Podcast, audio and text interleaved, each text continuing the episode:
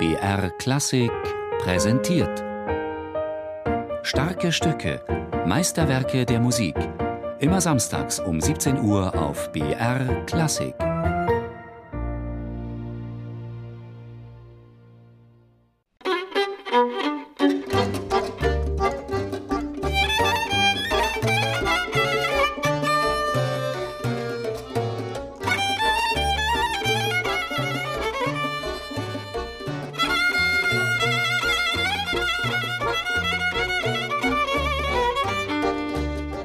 So ähnlich hat die Musik geklungen, mit der George Enescu in seiner Heimatstadt im Nordosten Rumäniens aufgewachsen ist.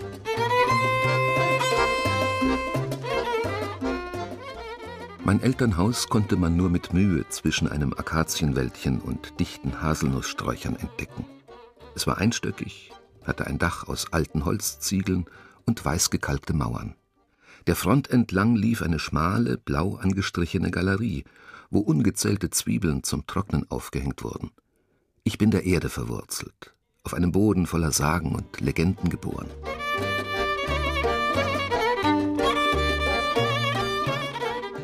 In meiner Heimat gab es ein kleines Gasthaus, wo immer ein bestimmter Zigeunergeiger spielte. Es war das erste Mal, dass ich einen Fiedler, Vögel, Ächzen, alle natürlichen Geräusche mit derartiger Hingabe imitieren hörte. Dieser Zigeunergeiger wurde zum ersten großen Vorbild des vierjährigen Jungen. Auf seiner Viertelgeige versuchte er die Volkslieder nach Gehör nachzuspielen. Diese Rhythmen und Melodien begleiteten ihn sein Leben lang. 40 Jahre später, Paris 1926. Inesco ist mittlerweile ein gefragter Musiker. Sein Lebensmittelpunkt ist die französische Kapitale. In den Sommermonaten kehrt er aber regelmäßig nach Rumänien zurück, in sein Landhaus mit dem Namen Luminisch, Haus des Lichts.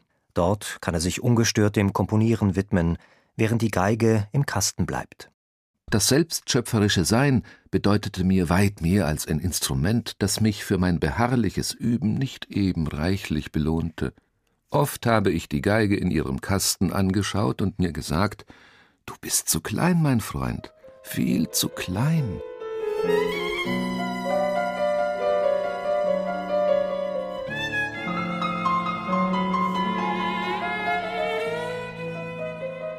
Inspiriert von der Landschaft und eingetaucht in die Klänge seiner Heimat, fertigte Enesco in Luminisch die ersten Skizzen seiner dritten Sonate für Violine und Klavier an.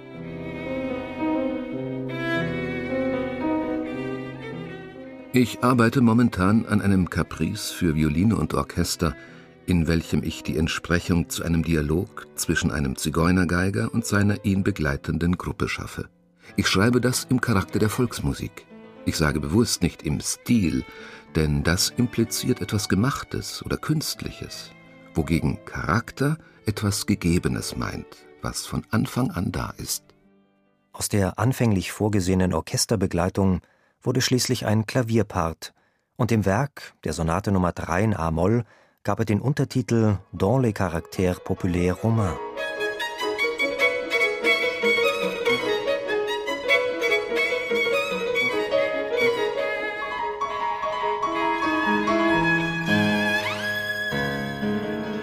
In allen seinen Werken, besonders aber in dieser Sonate, manifestiert sich der Charakter Enescus.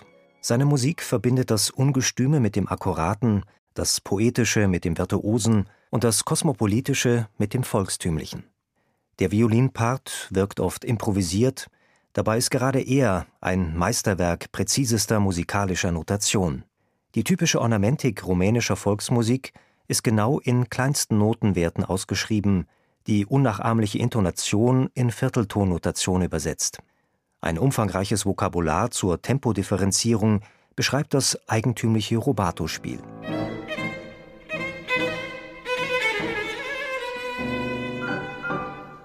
Zurück in Paris. In die Geigenstunde, die immer in Enescos Wohnung in der Rue de Clichy stattfand, kam seine jüngste Schülerin Ida Händel.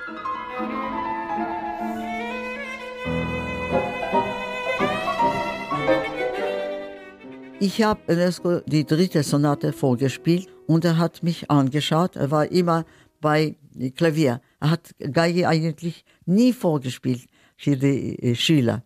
Niemals. Aber er hat beim Klavier und er hat mich angeschaut und er fragt, hast du eigentlich diese Sonate mit mir studiert?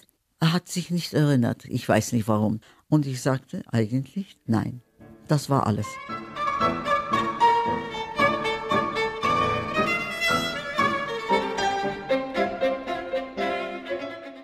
Ida Händel ist mittlerweile 86 Jahre alt und selbst eine bedeutende Geigerpersönlichkeit. Aber noch oft denkt sie an ihre Lehrzeit bei Georges Enescu zurück.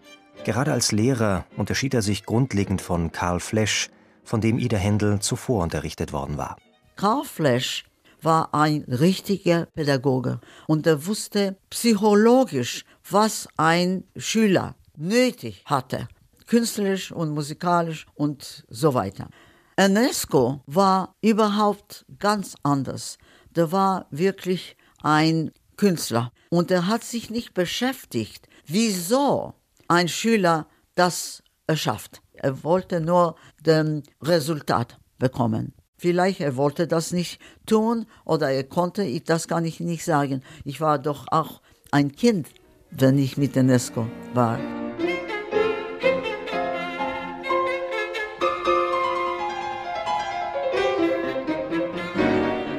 Ich finde, diese Sonate passt mir fabelhaft, unglaubliche Weise und ich liebe diese Musik zu spielen, wie oft wie möglich. Es ist sehr, sehr, sehr nah von meiner Seele.